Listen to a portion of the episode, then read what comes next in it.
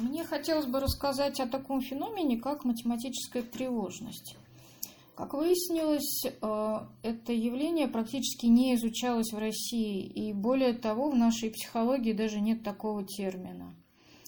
А в зарубежной психологии математическая тревожность изучается с 60-х годов.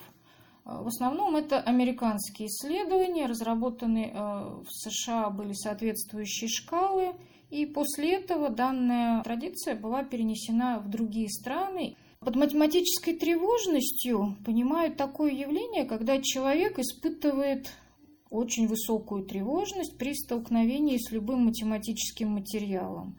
Числа, формула, геометрическая задача, все это вызывает у него э, состояние вплоть до паники.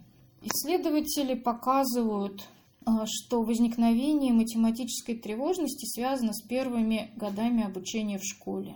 Далее те дети, у которых э, математическая тревожность высокая, начинают избегать соответствующих предметов. То есть они стараются не выбирать курсы, связанные с математикой и, там, скажем, физикой. А, это сильно ограничивает их возможности с точки зрения э, дальнейшей карьеры и дальнейшего жизненного пути. В обзорных исследованиях показывают, какие факторы влияют на формирование математической тревожности. Ну, в первую очередь, это, конечно, способ обучения математике. Вторым фактором, важным фактором оказался тот способ, при помощи которых учителя проверяют э, знания, которые сформировались у учеников. Чем более жесткая система проверки знаний, тем обычно более высокая тревожность у детей. Есть некоторые гендерные различия, то есть у девочек математическая тревожность представлена э, более ярко.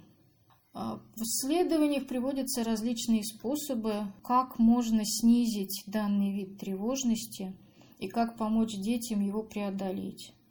Соответственно, в настоящее время в России тоже много детей э, с страхом, связанным с математикой. Да, они стараются избегать данных предметов – Э, они не поступают в те вузы, где э, преподается математика.